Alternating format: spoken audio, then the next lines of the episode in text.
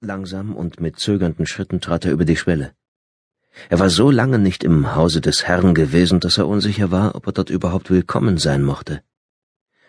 Er rechnete kaum damit, dass Gott ihm noch Gehör schenkte, aber mochte er ihn nun aufnehmen oder nicht, ihm war das Herz schwer, und er wusste nicht, wo er sich von seinen drückenden Sorgen befreien sollte. Diese Schande hier hatte er jedoch allein zu verantworten. Das Geschehen, so glaubte er, werde ihn für den Rest seines Lebens verfolgen. Edle Spuren aus Silber zierten seine Stiefelabsätze und erzeugten ein leises metallisches Klicken auf dem glatten Steinfußboden, als er den leeren, gewölbten Raum durchschritt. Da kein wärmendes Feuer brannte und nicht einmal eine Fackel Licht spendete, herrschte in dem Raum die kühle Stille einer düsteren Gruft, allein durch das hohe gebogene Fenster fiel trübes Tageslicht. Eine Grabesstille, dachte er voller Grimm, und seine Augen brannten noch von dem Anblick der Verwüstung, der sich ihm bei seiner Ankunft geboten hatte. Als der Ritter die ganze Länge des Raumes durchschritten hatte, verharrte er, die Glieder schwer von den vielen Tagen im Sattel. Seine Kehle war wie ausgetrocknet, sein Gaumen brannte. Das Haupt mit den blonden Locken in stiller Andacht gesenkt, schloss er die Augen und sank auf die Knie. Pater Noster, quies in Kelis, das Gebet kam ihm wie selbstverständlich über die Lippen, waren ihm die Zeilen doch so vertraut wie sein eigener Name. Kenrick of Claremont hatte das Vaterunser unendlich oft wiederholt, wohl hundertmal am Tag und das eine ganze Woche lang, denn so gab es die Ordensregel vor, wenn einer der Templer den Tod gefunden hatte.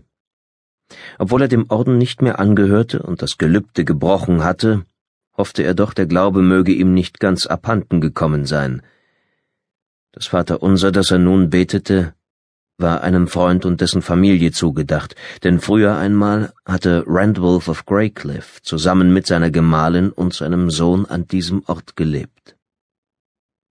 Bei jedem Atemzug erschwerte ihm der Geruch von verbranntem Gebälk und kaltem Rauch das Sprechen. Ruß bedeckte den Boden der Kapelle, in der er kniete. Ebenso rußgeschwärzt waren auch die Mauern des kleinen Wohnturms dahinter. Der Ort war verfallen, kalt und leblos, und das schon seit einigen Wochen. Rand und dessen geliebte Familie. Es gab sie nicht mehr. Kenrick brauchte nicht erst nach dem Warum zu fragen, wusste er doch genau, wer hinter den Untaten steckte.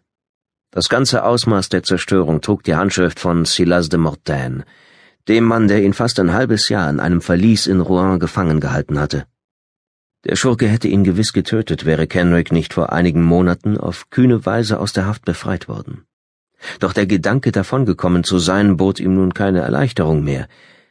Während er sich von den Folgen der Folter hatte erholen können, waren Rand und dessen Familie einem fürchterlichen Schicksal ausgeliefert gewesen. Und dies alles seinetwegen. Alles nur wegen eines geheimen Schwurs, der ihn mit seinem Freund und Waffengefährten verband. Vor über einem Jahr hatten sie in diesem bescheidenen, befestigten Herrenhaus in Cornwall nicht weit von Land's End das Gelübde gesprochen.